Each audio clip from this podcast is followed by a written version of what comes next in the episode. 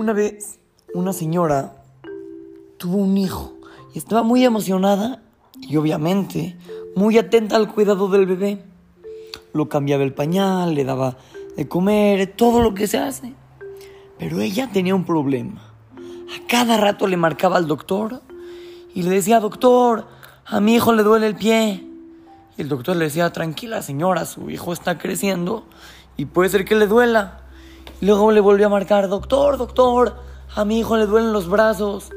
Señora, ya le expliqué de que está creciendo y eso puede ser de que es lo que le esté causando esos dolores. No se preocupen, no es nada. Y todo el tiempo la señora seguía insistiendo, doctor, le duele, le duele, le duele. Hasta que en un momento el doctor se desesperó y le dijo, señora, entiéndame, crecer duele. ¿Oyeron?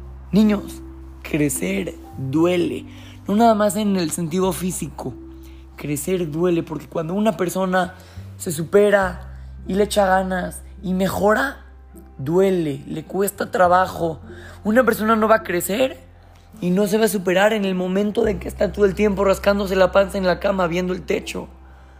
Para que una persona crezca y una persona se eleve más, se acerque más a Hashem, mejore sus cualidades, sus acciones, va a costar trabajo y mucho trabajo. Pero crecer duele. Cada vez que nosotros nos cueste trabajo algo, hay que saber que esto es un trampolín para llegar al siguiente nivel en el servicio a.